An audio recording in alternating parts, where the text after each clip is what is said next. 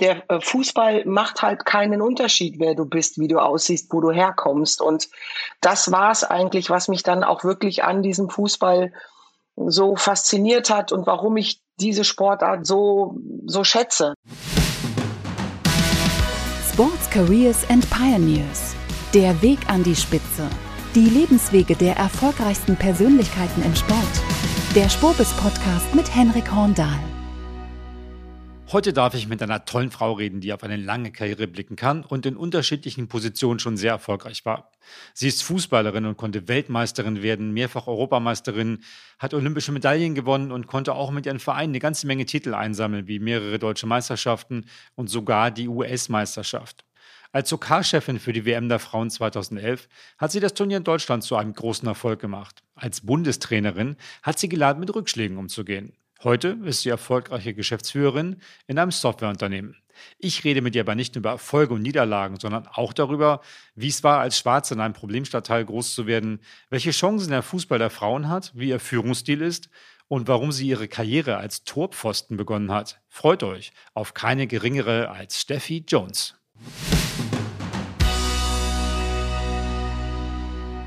Steffi Jones, herzlich willkommen hier bei uns im Podcast. Ich freue mich super, dass du dabei bist. Wie geht's dir? Ja, super. Danke, dass ich dabei sein darf. Freue mich sehr. Cool, cool. Du kommst ja gerade zurück von der Europameisterschaft der Frauen, die du für ESPN kommentiert hast. Wie war das? Wie war der Perspektivwechsel, als Experte dabei zu sein? Und du warst ja im Studio, habe ich gesehen. Wie war das aus dem Studio raus, dieses tolle Turnier zu verfolgen? Ja, also einerseits ähm, recht kühl, weil in den USA ist ja draußen heiß und in, ähm, aufgrund der Technik sehr kalt. Da bin ich erstmal die ersten Tage krank geworden. Aber grundsätzlich ähm, war es eine tolle Erfahrung, weil das, also hier in Deutschland, erleben durfte als Expertin, ist eben in den USA etwas anders gelebt. Du bist dort eher Analystin auch und musst selber dir auch die Szenen und all das selbst aussuchen und auch äh, mitwirken, mitgestalten, auch an dem an dem Screen äh, dann dann eben auch die äh, Szenen beschreiben, wie du raussuchst und ähm, das war toll. Also es war eine tolle Lebenserfahrung, war ein bisschen herausfordernd, weil es auch Englisch war. Ne? Also auch hier musste ich mir erstmal die ganzen spezifischen Begriffe dann auch aneignen, ähm, aber war eine tolle Erfahrung und die Spiele, die haben es natürlich getoppt, weil es eine großartige Europameisterschaft war. Und ähm, ja, gerade auch unsere deutsche Frauennationalmannschaft hat eigentlich von Beginn an überzeugt. Und ich, ähm, ja, also ich war Fan und bin Fan und freue mich natürlich wahnsinnig über das Ergebnis, auch wenn es jetzt nicht zum Europameistertitel ausging. Ich habe in den USA, muss ich sagen, noch nie Fußball geguckt. Ich war ein paar Mal da, aber ich habe noch nie ein Fußballspiel gesehen. Sind die Übertragungen da ähnlich? Du hast ja eben schon gesagt, im Studio geht es ein bisschen anders zu. Ähm, sind die Übertragungen ähnlich? Ist es vergleichbar? Machen die irgendwas besser oder schlechter als wir? Ähm, ja, ich mag immer nicht so gerne Vergleiche, sondern ich sag mir, ähm, die sind einfach sportaffin in den USA. Und gerade der Sportsender ähm, hat alle Sportarten und ähm, die, die haben sich sehr auf den Fußball fokussiert auch übertragen ganz, ganz viel ähm, Fußball jetzt und auch schon in den letzten zwei, drei Jahren WM, EM, Männer, Frauen spielt keine Rolle und äh, sind sogar auch in der Bundesliga unterwegs, übertragen da auch Spiele. Und das zeigt einfach, dass der Fußball generell auch noch einen viel höheren Stellenwert bekommen hat dort. Und das ist ähm, sehr professionell aufgesetzt. Die haben dann auch wirklich immer zwei, drei Experten dort. Ähm, also ich glaube, die nehmen das sehr, sehr ernst und ähm, also sind auch Fußball begeistert auf jeden Fall. Gerade der Fußball der Frauen hat in den USA ja auch seit langer Zeit schon einen, einen höheren Stellenwert als bei uns in Deutschland. Was glaubst du, woran liegt das und was fehlt uns da in Deutschland noch ein bisschen vielleicht?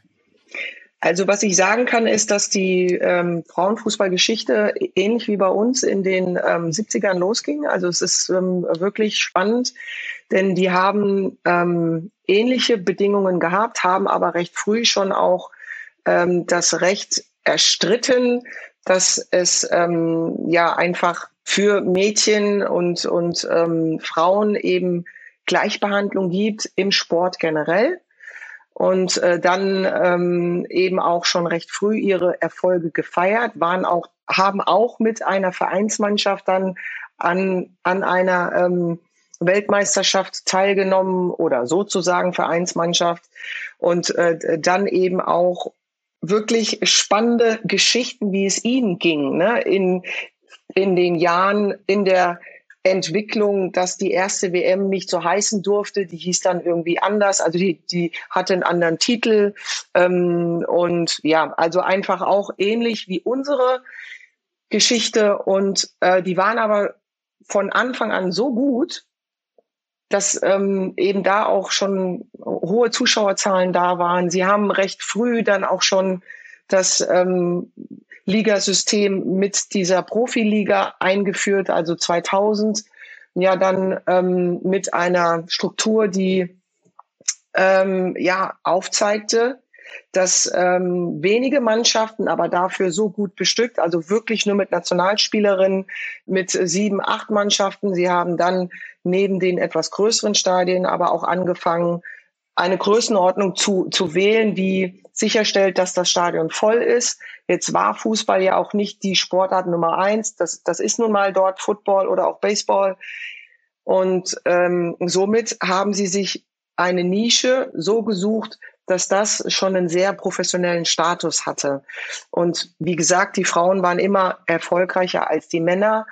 Und dann, um auf uns zu kommen, es ist nun mal die, die Sportart Nummer eins. Also das ist ähm, eine lange Geschichte und es ist auch so, dass der Frauenfußball noch recht jung ist und, und, und wir, wir eben das in den Jahren aufgebaut haben, dank toller Pionierinnen ähm, und uns eben heute auch mit der Frauen-Bundesliga, mit der zweiten Frauen-Bundesliga und mit der B-Union Bundesliga eigentlich auch diesen Weg gehen. Es ist einfach anders bei uns strukturiert. Und das muss man immer sehen. In den USA geht es mehr über die Schulen, ne, über die Unis und dann ähm, haben die nicht die Strukturen. Und die sind jetzt erst dran, so eine Art Fundament zu bauen, ähm, was dann wiederum Grassroots, ne? also dass sie wirklich Jugendmannschaften bauen und ähm, das haben wir schon. Also so siehst du, sie haben oben angefangen an der Spitze mit der Frauennationalmannschaft und, und äh, wir haben eben unten mit dem Aufbau angefangen, mit den Strukturen und ähm, sind auch Weltklasse heute und auch mhm. damals schon. Mhm. Das wird immer so, der, der, der Fußball der Frauen wird immer so, man, man hört immer so viel Vergleiche mit den Männern. Die, die, die Frauen verdienen nicht so viel, äh, die kriegen nicht so viel Geld, äh, die Stadien, es, es kommen weniger, äh, weniger Zuschauer zu den, zu den, zu den Bundesligaspielen der Frauen. Ich denke manchmal, das ist ein unfairer Vergleich. Wie siehst du das? Also muss man das immer mit dem Männerfußball vergleichen? Kann man das nicht mit anderen Sportarten vergleichen? Ja, sehe ich auch so. Also du sprichst mir aus dem Herzen. Das ist auch etwas, was ich ähm, auch immer wieder betonen möchte, dass es nicht darum geht, ähm, den Männerfußball zu werten, aber auch andersrum nicht. Ne? Also das heißt, wenn wir einerseits doch darauf hingearbeitet haben, dass unsere Leistung anerkannt wird, also die das, was wir bringen und die ganzen Erfolge, die haben ihren Wert. Und der soll belohnt werden und auch gesehen werden, aber nicht im Vergleich zu den Männern, sondern gemessen an dem, wo wir angefangen haben und wo wir heute stehen. Und möglicherweise als, als Maßstab kann ich dann hergehen und gucken, wo stehen wir denn zu den anderen Nationen im Frauen- und, und Mädchenfußball. Daran kann ich mich messen und sagen, ah, wie, wie wir das eben hatten. USA ähm, macht so, Schweden macht so. Das waren die Frauenfußballländer, die jahrelang eigentlich auch sehr erfolgreich waren in Skandinavien, du hast England, du hast Spanien, also du hast ja genug ähm, Maßstäbe oder auch Mitwettbewerberinnen, wo du gucken kannst ne, und wo du dich messen kannst. Und ähm, dann wiederum verfallen wir Frauen aber selber wieder dahin zu sagen, ja, aber wir, wir machen ja das besser wie die Männer oder anders oder wie auch immer. Und da sage ich mir, nee, hört halt einfach damit auf. Wenn wir eigenständig sein wollen, dann bleibt auch dabei und dann mag ich auch solche Spots nicht oder irgendwelche Aussagen, die jetzt nach der Euro kamen. Ja, aber die Frauen ähm, tun dann das nicht, was die Männer machen. Das, ja, also da will ich dann auch, auch nicht mitreden, sondern mir ist es lieb, dass wir uns sehen und ähm, was wir in den letzten Jahren erreicht haben. Ähm, aber, und vielleicht wolltest du da auch drauf hinaus, ist eben auch, ähm, trotzdem für eine Aufgabe, die ich habe, also als Spielerin, ähm, braucht es dann eben auch in einem DFB dieselbe Prämie. Also sowas sehe ich dann schon, ähm, weil es aber einfach um die Sache geht. Also nicht um die Männer kriegen das und die Frauen kriegen das, sondern hier geht es darum, wenn wir über Bundesliga sprechen oder über Nationalmannschaften, dann, dann sehe ich für eine Rolle, für eine Aufgabe, die ich habe, das ist Unisex. Und dann ist es so, dass man da eben auch dementsprechend als Verband oder als Arbeitgeber keinen Unterschied machen sollte. Ja, ich glaube, es war ja auch die Hälfte der Mannschaften, die jetzt bei der EM gespielt hatten, hatten Equal Pay, die andere Hälfte nicht. Die Deutschen waren bei der Hälfte, die nicht die gleiche Bezahlung hatten, hat keiner so richtig verstanden, glaube ich. Äh, hoffen wir mal, dass es bei deinem, beim nächsten großen Turnier dann vielleicht anders wird. Erzähl mal von dir. Du hast ja angefangen, Fußball zu spielen in einer Zeit, in der das noch für Mädchen sehr, sehr, ich will wirklich mal sagen, exotisch war. Also ich habe auch, ich glaube, wir sind fast gleich alt. Äh, ich habe also auch in dieser Zeit als kleiner Junge Fußball gespielt und manchmal waren in Mannschaften bei irgendwelchen Turnieren waren so ein, zwei Mädchen dabei. Das war immer so, das war was, was, was, was ganz komisches irgendwie. Also man wusste gar nicht, was man da machen soll. Da hast du selber ja angefangen, auch äh, Fußball zu spielen. Erzähl mal, wie war das? Warum, warum hast du nie was anderes gemacht? Das war ja wirklich für eine, für ein Mädchen eine, eine, damals eine abgefahrene Geschichte. Ja, also war es und es war aber auch, wie du sagst, eine, eine andere Zeit. Und ähm, mein äh, Bruder hat mich mitgenommen, wenn er mit seinen Jungs Fußball gespielt hat. Und ähm, da landete ich dann als, als Torpfosten, weil ich war drei Jahre jünger.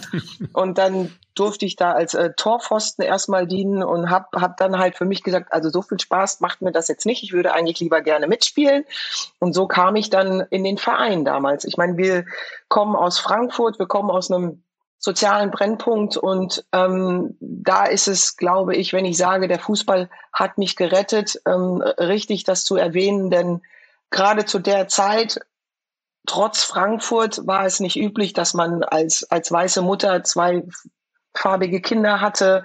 Dann wurde ich zum ersten Mal im Kindergarten gehänselt aufgrund meiner Hautfarbe und der äh, Fußball macht halt keinen Unterschied, wer du bist, wie du aussiehst, wo du herkommst. Und das war es eigentlich, was mich dann auch wirklich an diesem Fußball so fasziniert hat und warum ich diese Sportart so, so schätze. Ne? Äh, und den Mannschaftssport generell. Und ich war dann auch nicht so schlecht. Also ich konnte mit den Jungs mithalten oder war auch besser, wurde Spielführerin und habe einfach gesehen, das ist etwas, was ich gut kann. Ich hatte also schon auch Talent und ähm, ja, und das hat mich einerseits dort hingeführt zum Fußball und wurde dann auch zu meiner größten Leidenschaft. Hm. Aber du hast am Anfang noch mit den Jungs gespielt, weil es noch ja. gar keine richtige Mädchenmannschaft gab, sondern du hast die ersten Jahre mit den Jungs gespielt und hast sie dann noch mal nass gemacht zwischendurch. Ja, genau. Also so, so war es. Und ähm, ich wusste auch nicht, dass andere Mädchen Fußball spielen und irgendwann musste ich raus. Dann hatte ich aber eine ähm, tolle Trainerin, die wohl in Frankfurt unterwegs war und alle einzelnen Mädchen eingesammelt hat, die irgendwo bei den Jungs spielten. Und äh, so, so wusste ich, ah, okay, mein Abenteuer ist nicht zu Ende, sondern ich darf auch weiter Fußball spielen.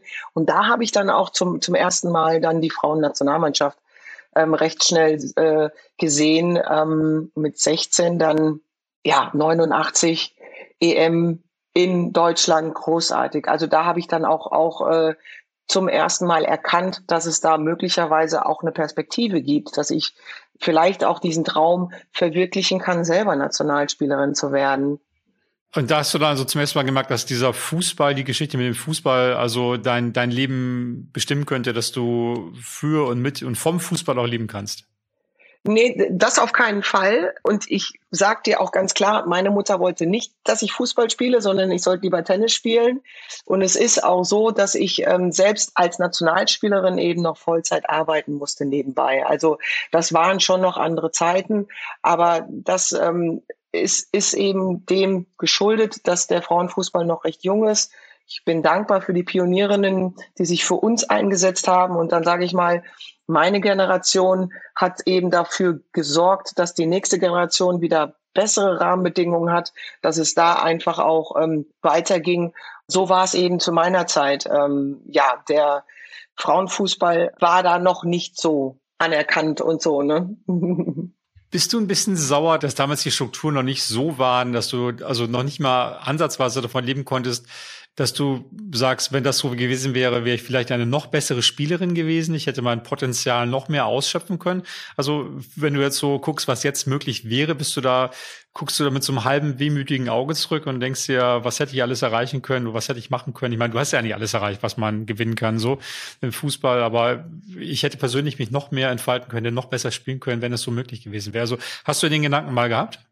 Nee, nie, weil es ist ja auch so, dass man immer gucken ähm, äh, muss, was kann man denn äh, machen? Und ich habe eigentlich immer für mich, ich hatte äh, wirklich immer Menschen um mich rum, die an mich glaubten, also Trainer oder auch Mentoren, die ähm, mir geholfen haben, dass ich so erfolgreich werden kann neben dem Team. Also es braucht immer, immer ein Team, aber ich konnte halt meinen Beitrag leisten und ich konnte mich tatsächlich voll entfalten.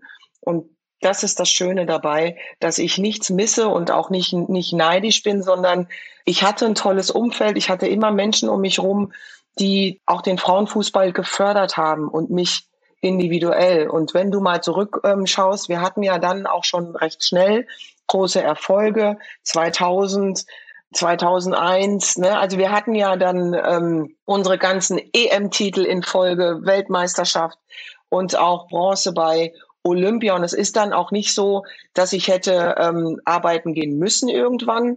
Aber mir war es eben wichtig, dass ich in keiner Abhängigkeit bin vom, vom Fußball, sondern dass ich eben weiß, ich, ich muss später eh weiterarbeiten. Und so habe ich das einfach immer nebenbei machen wollen. Aber das war eine tolle Zeit und die möchte ich nicht missen. Ich bin aber auch stolz darauf, dass ich diesen Weg für andere Ebenen konnte oder wir. Ne? Also wir haben ja wirklich dann auch ähm, vieles erreicht und das ist nun mal so. Du brauchst Erfolg, um dann eben wieder Gelder frei zu machen, ob im DFB oder von Sponsoren oder eben auch weitere Fans zu gewinnen. Ne? Erzähl mal, wie ihr das gemacht habt. Also es gibt ja diese unfassbare Geschichte von der EM 89, als äh, die deutsche Mannschaft ähm, nach dem Titelgewinn mit einem Teservice belohnt wurde vom DFB. Ähm, da hat sich ja zum Glück einiges getan. Ähm, und das, ich glaube, da hast du, wenn es wie richtig, hast du noch nicht mitgespielt. Da warst du, glaube ich, 16, 17 oder so. Und ähm, du hast dann ja, bist ja, glaube ich, ein paar Jahre später Nationalspielerin geworden. Und dann kamen die großen Erfolge, WM-Triumph äh, 2003, du hast es eben genannt. Ähm, was habt ihr dann gemacht? Also wie, wie, wie ging das dann? Wie habt ihr dann auch daran gearbeitet, neben dem sportlichen Erfolg dann auch die, die Rahmenbedingungen zu verbessern? Ja, also das braucht ja immer Menschen, die Verantwortlichkeiten haben. Und das war nun mal immer im DFB ähm, so, das fing so, so richtig an mit Theo 20er, also der das wirklich dann nochmal richtig gepusht hat. Aber grundsätzlich ist es so, dass der DFB in seinen Strukturen einfach sehr gut aufgestellt ist. Und da konnte man eben irgendwo auch schon diese, äh, das, das Wissen nutzen um eben ähm, hier auch dann für den Mädchen- und Frauenfußball Strukturen herzustellen. Es, es kam 90, 91 kam die Frauenbundesliga. Das war ein wichtiger Schritt, dass man da eben einfach auch ähm, von einer Bundesliga spricht, dann eben hier auch die Strukturen so aufzubauen, dass sie professioneller wurden, ne? also mit einem Trainerstab, mit einer medizinischen Betreuung, mit einem Masseur, ne? also all diese Dinge, Athletiktrainer, ähm, ja, also das war schon schon da auch teilweise vorhanden.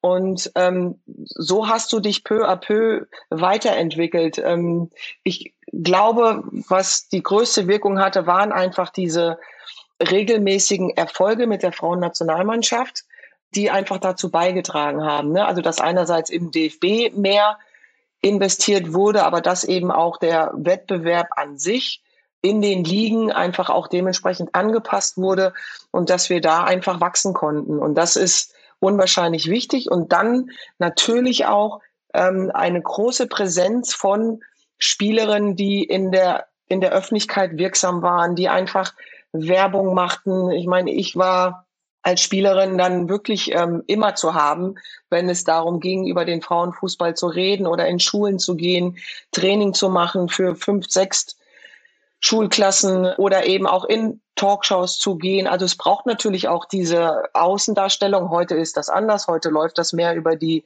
sozialen Medien. Aber damals war es eben so, dass wurdest du gesehen, wurdest du wahrgenommen, wurdest du wiedererkannt. Und ähm, das war auch wichtig. Ne? Und das, äh, das ist etwas, was du äh, immer brauchst. Und gerade wenn du ähm, eben Werbung machen musst, ne? so so wie wir, weil es eben noch kein Selbstläufer ist. Aber ähm, ich finde, wir stehen für etwas. Wir haben eine sehr sympathische und sind sehr wirkungsvoll, weil die Nähe noch da ist. Ne? Und ähm, ich, ich, ich glaube, damit kannst du einfach sehr viele Menschen gewinnen. Und wenn du dann auch, auch noch ähm, attraktiven Fußball spielst, dann äh, kommen die Menschen auch, auch wieder und ja, werten dann auch das, was sie sehen. Wenn du auf deine Karriere als Spielerin zurückguckst, gibt es da irgendwas, wo du sagst, so, das ist nicht gut gelaufen, da den Schuss hätte ich nochmal gerne anders gemacht oder oder irgendwas, wo du sagst, die Station hätte ich mir sparen können, äh, oder bist du da wirklich komplett zufrieden und sagst, das ist alles super gelaufen? Ich sag nicht, da ist alles super gelaufen, aber ich sag mir immer, das sind Lebenserfahrungen, die einfach wichtig sind und die, die einen prägen. Und ich glaube, gerade aus Niederlagen lernt man sehr viel oder am meisten und die machen einen ja auch nur noch stärker. Und wenn immer alles perfekt läuft, dann hinterfragst du vieles nicht. Und da bin ich dankbar für, dass nicht immer alles rund gelaufen ist. Und es waren auch ähm, Situationen bei im, in dem Spiel, sage ich jetzt mal, wo, wo ich heute sagen würde, oh Gott, was hast du denn da gemacht? Ne? ja, aber die gehören dazu und die haben mich dann auch ähm, besser gemacht, meine ich, dass ich einfach auch das Spiel noch viel, viel besser verstanden habe und eben, eben reifen durfte. Also wenn du mich fragst, ich blick zurück und sag mir, es ist alles gut so, wie es ist. Du bist ja nach deiner Karriere, das war ja ein großer Meilenstein, dass du äh, OK-Chefin warst von der äh, Heim-WM 2011 in Deutschland, war ja auch ein großes Ding. Nach dem Sommermärchen 2006. Du warst dann die, die, du bist ja auch als Kaiserin tituliert worden, so als Pendant zu Franz. Es war ein Riesending damals. Was war das für eine Erfahrung für dich, dass du für so, so, so eine große Geschichte verantwortlich warst?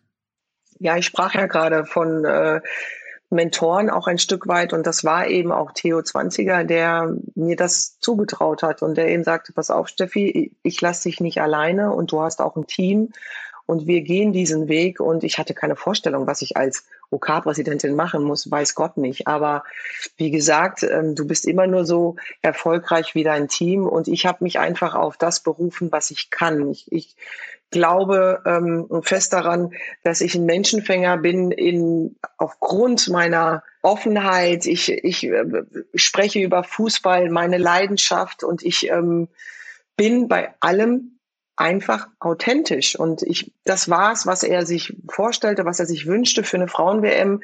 Natürlich auch das Thema damals Integration. Wusste ich dann auch, ähm, dass das natürlich auch seine Wirkung hat. Und wir haben es tatsächlich geschafft, eine Frauen-WM so erfolgreich zu machen, dass wir einen Meilenstein setzen konnten. Ne? Also dass wirklich wir der Maßstab waren.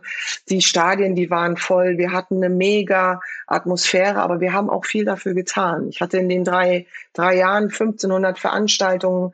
Wir sind überall hin. Wir waren in den teilnehmenden Ländern und haben da auch einfach schon mal ähm, dort zeigen wollen, dass wir tolle Gastgeber sind und dass sie sich darauf freuen können. Und ich ähm, finde, wenn man ähm, so viel einbringt, wenn man, ja, wenn man so viel tut und natürlich haben wir auch viel investiert, dankenderweise, ne, in den Vorbereitungen, in den Testspielen, in schon größere Stadien zu gehen. Und wir hatten aber auch die Bereitschaft der ähm, DFL, die eben auch mitgewirkt hat und die Fanclubs von den Vereinen. Also es hat einfach alles gepasst. Es war Hand in Hand und ich bin in diesen drei Jahren einfach auch gereift. Ähm, ne? Also es ist ja auch etwas, wo du jetzt nicht ausgebildet bist, aber ich habe auch keine Angst vor Herausforderungen. Und die war großartig. Also die hat mir mhm. wahnsinnigen Spaß gemacht. Ah, du warst ja als OK-Chefin schon das Aushängeschild. Also du, das war dein Gesicht, das war quasi in Anführungsstrichen deine WM. Ja, du, du warst das Zugpferd und du standst im Mittelpunkt. Ähm, war dir das sofort angenehm oder musstest du da auch ein bisschen reinwachsen? Weil letztendlich als Fußballspielerin ist man ja da, da stehen noch zehn andere auf dem Platz. So, ja? ja. Also da ist man ja nicht so, äh, man ist natürlich von vielen Menschen gesehen, aber es sind auch Menschen direkt drumherum und man ist nicht immer im Mittelpunkt. Es sei denn, man schießt mal ein Tor oder, oder macht den kapitalen Fehler oder so, dann ist man natürlich schon im Mittelpunkt, aber nicht so sehr, eine andere Rolle. Bist du da gleich reingekommen? Hat dir das gelegen? Hast du da Bock drauf gehabt? Oder, oder ähm, ist es was, wo man auch erstmal ein bisschen wachsen muss? Ja, also auch da ähm, war ich natürlich anfangs sehr naiv und bin da reingegangen und dachte mir, na ja, ne, ich bin so, wie ich bin. Hab dann auch lernen müssen, dass man nicht Freischnauze reden kann, sondern dass man dann eben auch gucken sollte, weil man sich auch auf anderen Ebenen bewegt, ne? also sportpolitisch ähm, dann auch mal die Bundeskanzlerin zu treffen damals oder ähm, eben auch äh, viele anderen ähm, die, die einfach äh, mehr in Richtung Politik gingen, ne? also im Bundestag oder sonst irgendwo aufzutreten. Also natürlich bin ich da auch dran gewachsen, auch zu lernen, ähm, zu überzeugen, aber mit Argumenten sachlich ne? und auch zu begeistern, ähm, Sponsoren. Ne? Also wir, wir brauchten ja auch große Sponsoren. Also ich glaube, mir hat die Naivität geholfen da einfach erstmal dran zu gehen und ähm, ne, keine Vorstellung zu haben und dann aber auch die Offenheit daran zu wachsen. Und das ist also auch etwas, was ich sehr, sehr schätze. Ist das was, was du glaubst, was Sportler besonders auszeichnet? So dieses so, ich mach das mal, ne, ich probiere es mal, ich, ich, ich schaffe das schon. Also diese Zuversicht zu sagen, ich gehe zum größeren Verein und übernehme Verantwortung. Also ist das was äh, eine Eigenschaft, die Sportler besonders auszeichnet? Ich meine, das hat was mit dem eigenen Charakter zu tun, weil ich, ähm, also du hast ja auch in den Mannschaften immer welche, die ähm, nicht in der vordersten Reihe sein wollen oder die auch nicht unbedingt die Leader sein wollen, sondern die wollen einfach nur ihre Aufgabe erfüllen, was genauso wichtig ist.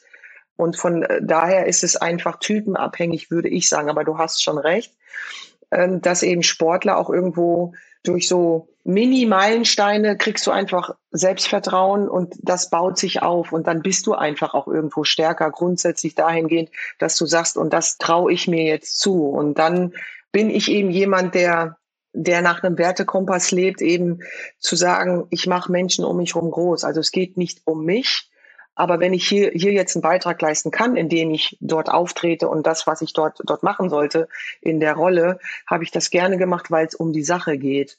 Und ich meine, das ist wichtig. Also einerseits zu sagen, ja, ich übernehme gerne Verantwortung. Ich weiß aber auch, wo meine Kompetenzen liegen.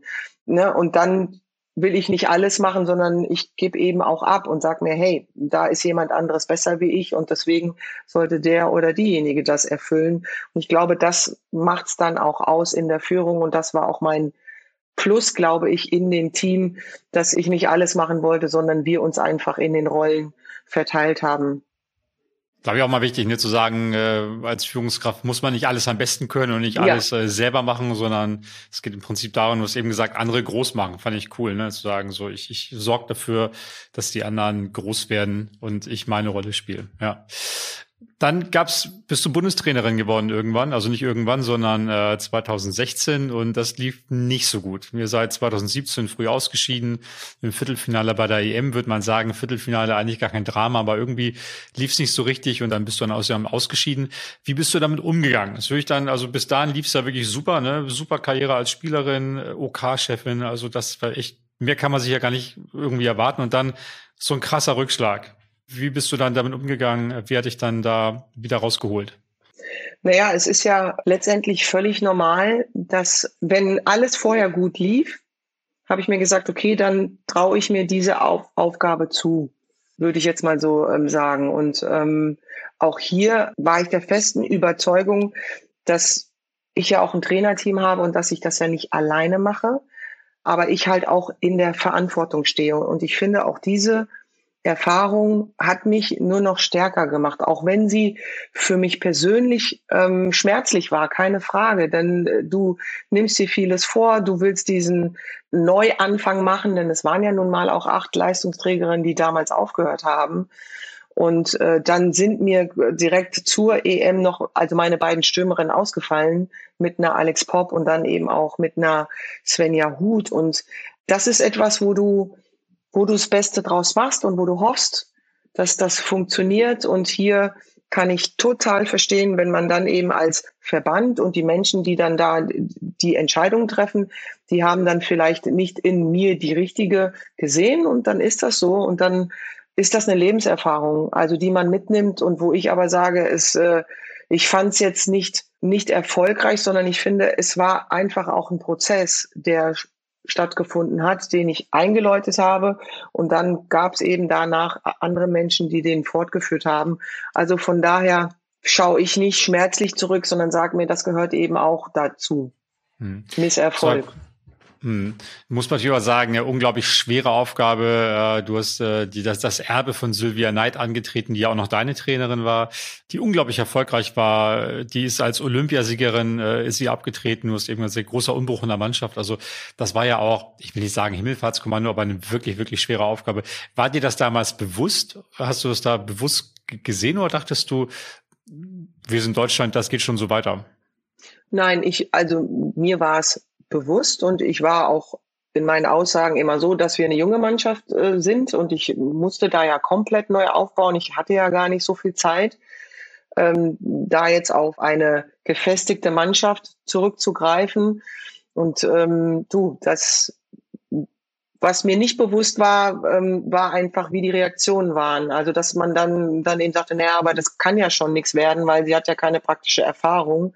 Das war mir nicht bewusst da, dass sich das so festigen würde, ist aber auch nicht schlimm, ähm, denn ja, jeder legt sich so, so wie er es haben will und Meinungen muss man zulassen und ich bin da völlig entspannt bei, wenn ich sage, dass es das gute Recht war, von den Verantwortlichen diesen Schritt zu, zu, zu gehen. Äh, aber es war immer meine Meinung, dass wir hier etwas aufbauen und da kann man auch mit anderen Zielen rausgehen. Also so, so wie man es jetzt ja auch macht oder gemacht hat, dass man dann eben sagte, okay, in dem Jahr drauf ist man ja auch bei der WM im Viertelfinale ausgeschieden, hat auch gegen einen äh, in einem Qualifikationsspiel verloren und dann waren die Aussagen eben, ja, das ist eine junge Mannschaft. Ne? Also die, die muss lernen. Das ist auch so. Also da bin ich völlig äh, fein mit und ich will das auch gar nicht miteinander ver vergleichen, sondern nur einfach aufzeigen, da war es nicht so gesehen innerhalb des DFBs und ein Jahr später war es aber dann so. Und das sind dann halt ähm, Dinge, die ich nicht beeinflussen kann, aber ich ähm, will mich auch nicht aus, aus der Verantwortung nehmen, die ich nun mal hatte. Gibt es da rückblickend Dinge, wo du da sagst, das hätte ich anders gemacht? Also ich habe irgendwie jetzt ein bisschen gelesen und ähm, man gibt ja wahnsinnig viele Interviews, höchstwahrscheinlich gerade nach sowas. Äh, nach der EM 2017 bist du zitiert mit, ich, ich werde das nächste Mal mir Vorgaben machen und konsequenter sein. Hast du das gemacht? Hat es daran gemangelt oder, oder sagst du, es war einfach nicht die Zeit? Das war auch ein Reifeprozess, einfach festzustellen, dass Menschen um dich rum dir nicht gut tun oder, oder du einfach äh, Situationen hattest, wo du, also wo ich hätte ähm, vielleicht mehr fordern müssen oder auch anders auftreten müssen. Das ist ein Lernprozess, wo ich heute sage, ich meine, jetzt bin ich aber heute auch äh, in einer anderen Funktion als Geschäftsführerin und, ne, und für auch ein Unternehmen. Und das hat mir sicherlich geholfen, diese Zeit. Ne? Also ich hatte schon meine Erfahrungen als Direktorin dann auch, ähm, zu, zu, zu führen und so weiter. Das ist aber dann doch nochmal ein Unterschied, wenn du dann eben Bundestrainerin bist ne, und 80 Millionen Bundestrainer, Trainerinnen da draußen sind, ist eben auch nochmal eine andere Situation. Und ich habe ähm, vieles davon mitnehmen können, hatte dann auch gesagt, äh, ich möchte dann auch nicht mehr dort arbeiten und bin andere Wege gegangen. Und ich glaube, das ist wichtig, dass du für dich selber oder ich jetzt für mich selber erkannt habe, selbst reflektiert, ich hätte vieles besser machen können, keine Frage. Und ich weiß aber jetzt auch, was ich zukünftig dann eben vermeide, dass sowas nicht wieder passiert. Du hast eben schon gesagt, du bist jetzt Geschäftsführerin einer Firma, die Softwarelösungen anbietet.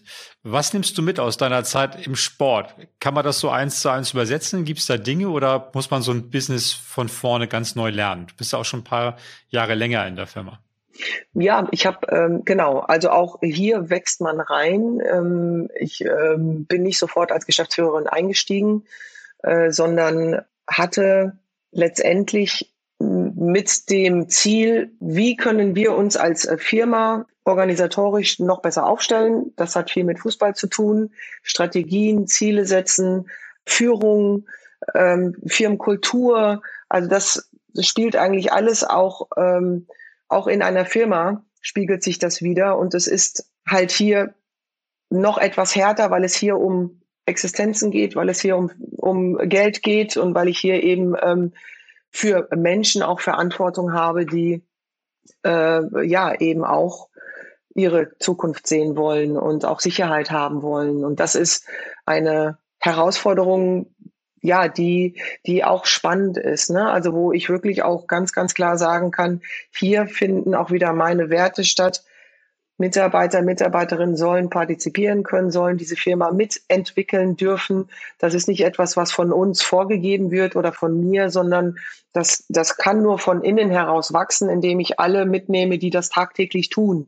Und ich glaube, das macht uns dann auch noch erfolgreicher, dass wir eben ähm, grundsätzlich eine, eine sehr gute Firmenkultur haben. Wir sind der Meinung, Kommunikation, Wertschätzung zeige ich durch Augenhöhe, ne? also dass wir da eben auch zwar Verantwortung tragen, aber eben auch alle partizipieren lassen. Und ich ähm, bin da wahnsinnig stolz drauf, dass wir sagen können, dass wir durch die Krise kamen. Das war eine super schwere Zeit und dass wir aber für uns sagen können, wir sind ein tolles Team und jeder hat seine Rolle und seine Funktion und ich kann all das, was ich als Funktionärin, als Spielerin und dann eben auch ähm, als Trainerin miterlebt habe, dass ich das heute tatsächlich anwenden kann. Und davon profitiert dann eben auch unsere Firma.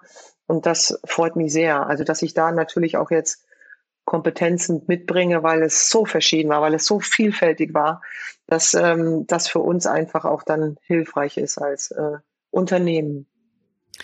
Ist das für die Mitarbeiter was Besonderes oder brauchen neue Mitarbeiter oder Mitarbeiterinnen bei euch ein bisschen länger, weil sie wissen ja, du bist Steffi Jones, du bist Weltmeisterin, Olympiamedaillengewinnerin und so weiter, Bundestrainerin, OK-Chefin und so weiter, Person des öffentlichen Lebens. Äh, brauchen die ein bisschen, bis sie da an die rankommen oder geht das ganz schnell?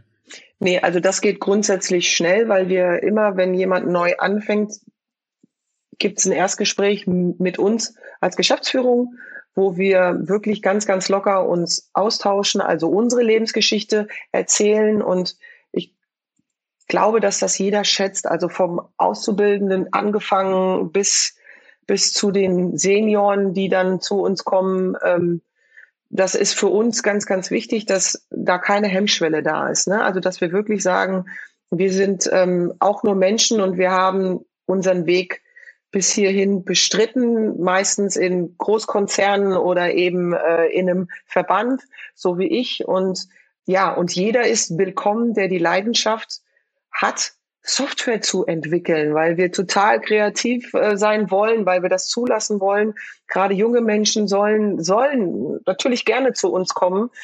Und ähm, wir sind aber auch nicht perfekt. Und so ist es nun mal. Wir sind auch nur Menschen und wir versuchen immer klar zu machen, dass es wichtig ist, dass man kommuniziert. Ne?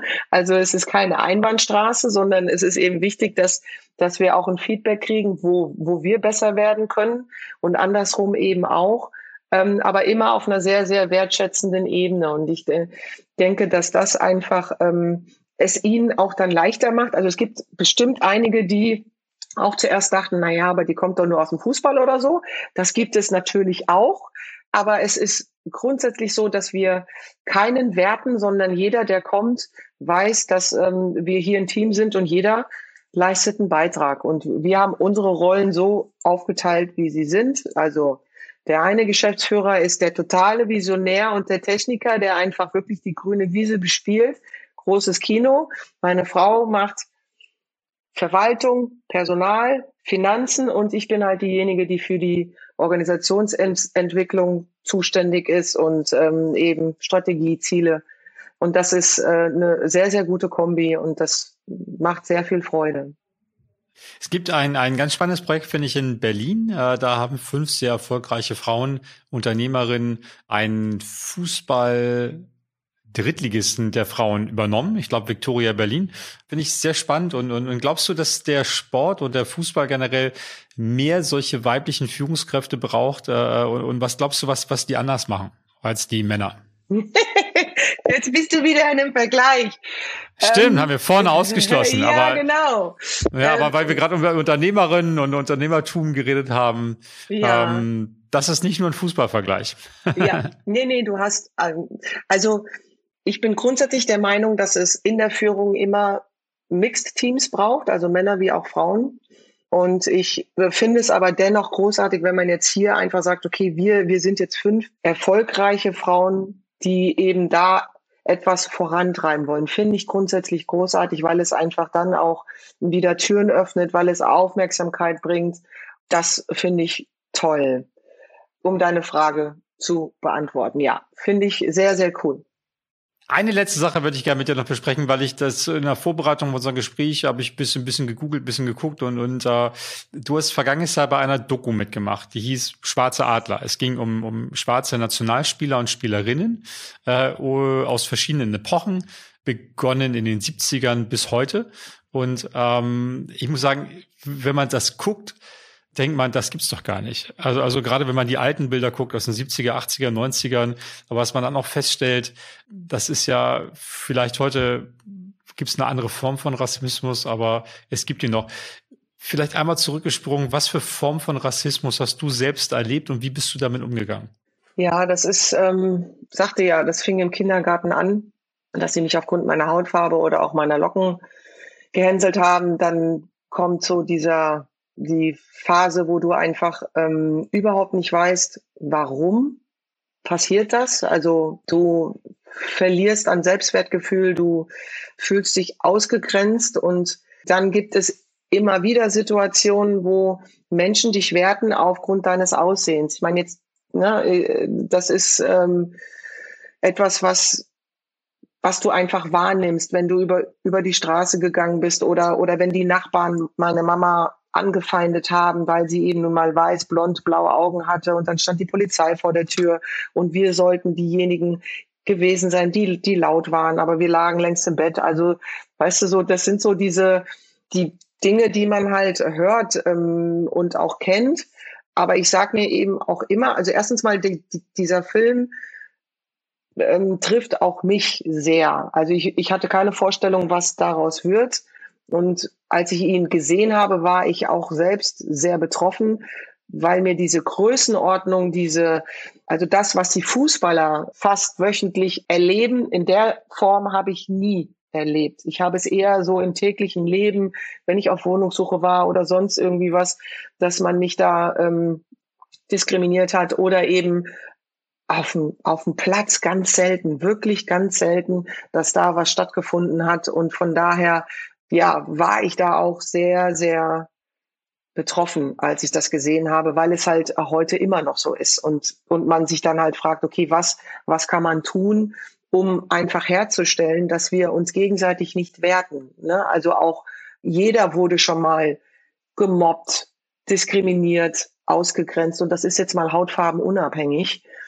Und da sage ich mir halt, warum kann man nicht dahin kommen, dass wir einfach respektvoll miteinander umgehen und uns nicht werten, ja, sondern einfach nur so annehmen, wie wir sind. Und ähm, das ist jetzt auch wieder ein bisschen naiv, aber trotzdem ist es ein Wunsch, den ich hegen würde, weil es eben nicht nur uns Schwarze betrifft, sondern eben auch viele andere, die ähm, immer wieder sich dem ausgesetzt fühlen. Und ich hoffe aber, dass dieser Film dazu beiträgt, dass ähm, sich da einfach Dinge ändern und dass wir vielleicht einfach nicht wieder nur so eine kurze Momentaufnahme haben, wo alle betroffen sind und sagen, oh, das ist aber schlimm und dann kommt der Alltag wieder, ne? So dann flacht das immer so ab und das ist ja, also das ist irgendwie schade, aber ich bleib nicht müde und und sag mir eben immer wieder, ich halte meine Keynote, ich gehe raus in Schulen und in Kindergärten und versuch das zu vermitteln, dass es keine Rolle spielt, wo du herkommst, wie du aussiehst, wen du liebst, sondern dass es eigentlich um den Menschen geht, den du gerade triffst und den kannst du mögen oder nicht mögen. So einfach ist das. So einfach eigentlich. Ich glaube, dafür bist du ein sehr, sehr gutes Beispiel. Ich sag's mal für die Hörer, Schwarzer Adler kann man sich angucken oder sollte man sich vielleicht angucken und dann, dann sich ein paar eigene Gedanken machen. Das lohnt sich. Letzte Frage, die wir immer stellen, äh, das ist die, die, die Klassikerfrage quasi hier im Podcast. Ähm, wenn du die Steffi Jones treffen könntest äh, mit 20, 30 und 40, was würdest du ihr raten? Mit 20, 30 und 40. Ich würde ihr raten, dass sie an sich glauben soll, dass sie, wenn sie für etwas eine Leidenschaft hat, der auch nachgehen sollte und sich nicht abbringen lassen sollte von Menschen, die ihr das nicht zutrauen, ähm, sei es in eine Führungsebene zu äh, kommen oder eben einem anderen Wunsch, äh, also einem anderen Traum, hab Träume. Vielleicht ist das besser.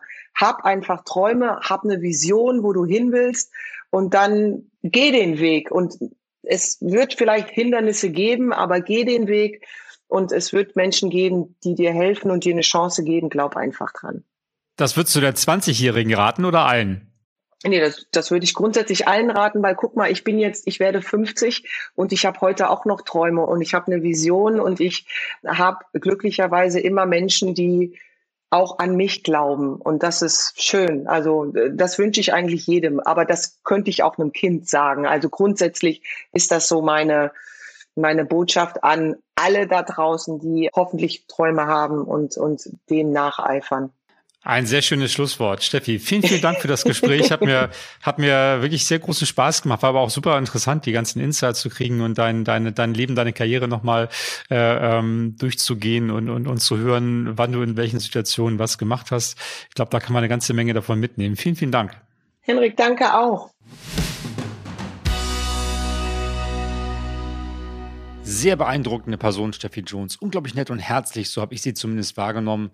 Und eine wahre Pionierin ist sie auch. Deshalb passt sie natürlich auch hervorragend in diesen Podcast, denn sich in den 70er, 80er Jahren als schwarzes, fußballspielendes Mädchen durchzusetzen gegen diese ganzen Typen, die da bestimmt rumgelaufen sind, war ganz sicher nicht leicht und hat bestimmt auch immer wieder viel Mut erfordert. Trotzdem hat Steffi Jones überhaupt keine, seht her, ich habe es euch allen gezeigt, Attitüde, sondern ist da wirklich sehr, sehr angenehm zurückhaltend. Die Leistung dabei ist, trotzdem wahrgenommen zu werden und trotzdem eine große Präsenz zu haben. Und das schaffen wirklich nicht viele. Ich glaube, das geht, wenn man sehr großes Vertrauen hat in die eigenen Stärken, die bei Steffi Jones ja zweifelsfrei im hohen Maße vorhanden sind, ein sehr gutes Selbstbewusstsein hat und sich dabei aber trotzdem nicht zu ernst nimmt und auch mal über sich lachen kann. Und auch das, finde ich, gelingt Steffi Jones sehr, sehr gut und äh, macht sie einfach sehr sympathisch. Und was mir auch sehr hängen geblieben ist, ist, dass sie gesagt hat, dass sie ihre Rolle als Führungskraft so begreift, dass sie andere neben sich groß macht und andere glänzen lässt. Und auch das ist was, wenn wir ehrlich sind, was nicht wirklich allen gelingt. Denn klar, jeder heimst natürlich auch gerne mal den einen oder anderen Erfolg für sich ein. Aber das geht natürlich nur so lange gut, solange ich auch mein Team erfolgreich mache und mein Team langfristig motivieren kann. Und das gelingt ja meistens dann nur, wenn ich auch Verantwortung teile und dann natürlich auch den Erfolg teile. Ich habe jedenfalls viel mitgenommen. Ich hoffe, ihr auch. Und wenn euch äh, das gefallen hat, dann abonniert uns sehr, sehr gerne und schreibt uns auch gerne eine kurze Bewertung, was ihr über unseren Podcast denkt und ähm, wie euch der Podcast generell gefällt. Ich wünsche euch alles Gute. Tschüss und bis bald. Das war der Spobis Podcast mit Henrik Horndahl. Sports, Careers and Pioneers. Der Weg an die Spitze. Die Lebenswege der erfolgreichsten Persönlichkeiten im Sport. Der Spobis Podcast ist eine Produktion von Maniac Studios.